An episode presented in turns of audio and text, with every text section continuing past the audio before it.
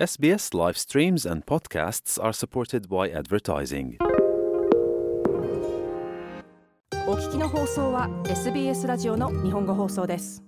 パンデミックで多くの職場で在宅勤務とオフィス勤務の中間のハイブリッド勤務を採用するようになりました。仕事と生活のバランス、長時間通勤、COVID-19 やインフルエンザに感染する心配などで多くのオーストラリア人勤労者は快適に在宅勤務を続けています。しかし、必ずしもみんながそういう余裕があるわけではなく、ビジネスのオーナーはお客さんたちにシティへ戻ってきて彼らのパンデミック後の回復を助けるよう訴えています。在宅勤務にすべきか、それともオフィス勤務にすべきか。国中で中央ビジネス地区 CBD がゆっくりと息を吹き返す中、多くのオーストラリア人にとってはそれが問題です。複数のロックダウンを生き残ったメルボルンのカフェ、ブラックベルベットコーヒーのダレン・シルバーマン氏は、ビジネスは良くなり始めたと述べました。それを生き残れたなら何でも生き残れると思います。私たちがまだここにいることを本当に感謝しています。生き残れなかった場所がたくさんあります。しかし、それがどんなに大変になるかについては勘違いはしていません。私たちはオープンしていて、ここにいて、商売していて、うまくいくでしょう。シルバーマン氏でした。しかし彼は月曜日と金曜日をはじめとしてシティはまだ目立って静かだと述べました。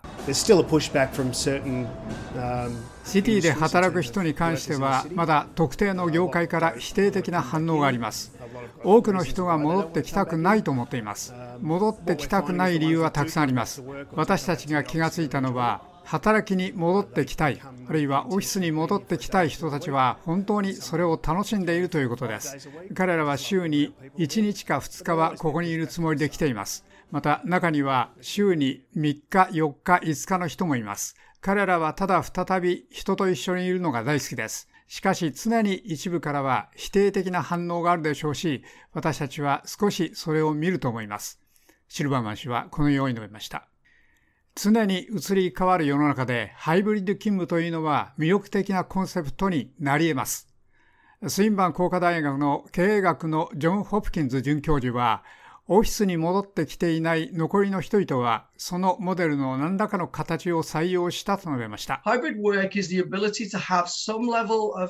ッド勤務はどこで働くか、すなわち働く場所に関してあるレベルの柔軟さを持てますが、従業員に働く場所に関して一定のレベルの柔軟性を与える場合は、働く時間も柔軟になります。ですから、時間に関するいくらかの柔軟性です。いつ始めて、いつ終わって、いつ休憩するかも柔軟です。それは生産性の向上と強い相関関係があるように思われます。ホピキンズ准教授でした。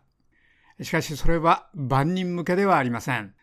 ビクトリア商工会議所は CBD の88のビジネスを調査しました。その結果、オフィスのスタッフは依然として1週間の一部を自宅で働く方を好んでいることを示していました。この調査は従業員の42%が週に1日か2日オフィスで働いていることが分かりました。そして25%が3日か4日です。週に5日オフィスにいるのはたった19%である一方、全くオフィスに戻ったことがなかったのは14%でした。回答者のほぼ70%が従業員がフルタイムでオフィスに戻ってくるのを期待していませんでした。ポール・グエラ氏はビクトリア商工会議所のチーフエグゼクティブです。彼は人々がまだ自宅で働くのを選ぶ主な理由は仕事と生活のバランスで次に勤務の長さと COVID-19 に感染する恐れが続くと述べました。私たちが回答者にオフィスに戻らない主な理由は何かと聞いたときに34%が仕事と生活をバランスさせたいと言いました。29%が通勤の長さだと言いました。彼らは通勤にそんなに多くの時間を使いたくないのです。それが公共交通機関であれ、車であれ、自転車であれです。それから15%がまだ COVID に感染するのが怖いので、危険な場所や状況を避けるように最善を尽くそうとしていると言いました。私たちはまた冬に入りつつあるのを知っています。私たちにはここ2、3年インフルエンザシーズンがありませんでした。ですからそれは難しいインフルエンザシーズンになるだろうという初期の兆候です。それで人々は私たちは家で効果的に働けた、喜んで元に戻りますと言っています。この調査はそれを示しています。しかし私たちは必ずしもフルタイムには戻りたくありません。ビクトリア商工会議所のグエラ氏はこのように述べました。しかし一部の人にとっては柔軟な勤務は話に聞くほど進歩的ではないかもしれません。その最も著名な批判者の一人はジュリア・ギラード元首相で、彼女は、それは魅力的に聞こえるが、一部の女性にはそれははっきりしないと述べました。ギラード氏は、オーストラリア国立大学の女性のリーダーシップ世界研究所の主催したパネルで次のように述べました。私たちが家庭やケアの労働が平等に分担されていないのを知っていることを考えると、5年後に何も変わらなければ、私たちは特に家庭の形成段階で女性が不釣り合いに多く在宅勤務を選ぶパターンを見るリスクがあります。そしてもっとずっと定期的にオフィスに出てきた男性は大変目立ち、もし何も変わらなければ昇進を検討される人、最高のトレーニングの機会を与えられるスポンサーシップやメンターシップを検討される人々になるでしょう。それは女性が舞台裏で見えないようになるからです。ギラード元首相でした。ペアレンツ・アット・ワークの CEO エマ・ウォル氏は、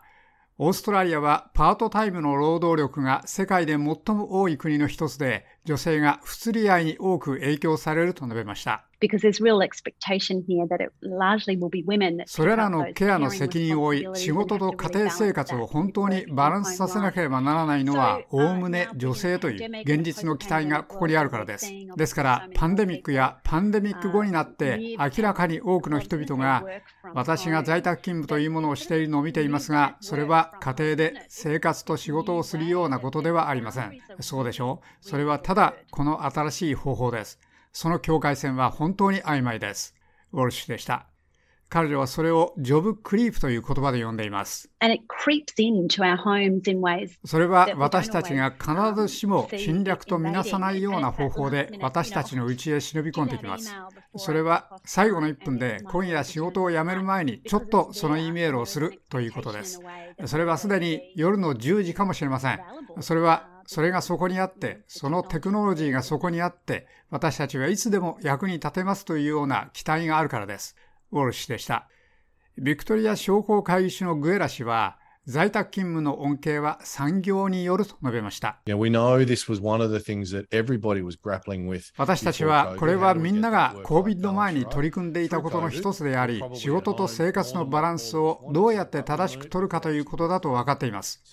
COVID を通して私たちはおそらく望みより以上にうちにいたでしょう。しかし私たちは実際に在宅勤務を学びました。ですから今、COVID から出て COVID を通して学んだことを一番良いところを取るべきだという環境にあります。そしてそれを COVID から出た個人とビジネスの両方が必要としていることに結びつけることです。グエラ氏はこのように述べました。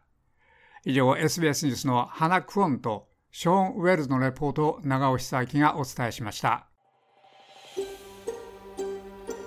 もっとストーリーをお聞きになりたい方は iTunes や Google ポッドキャスト Spotify などでお楽しみいただけます。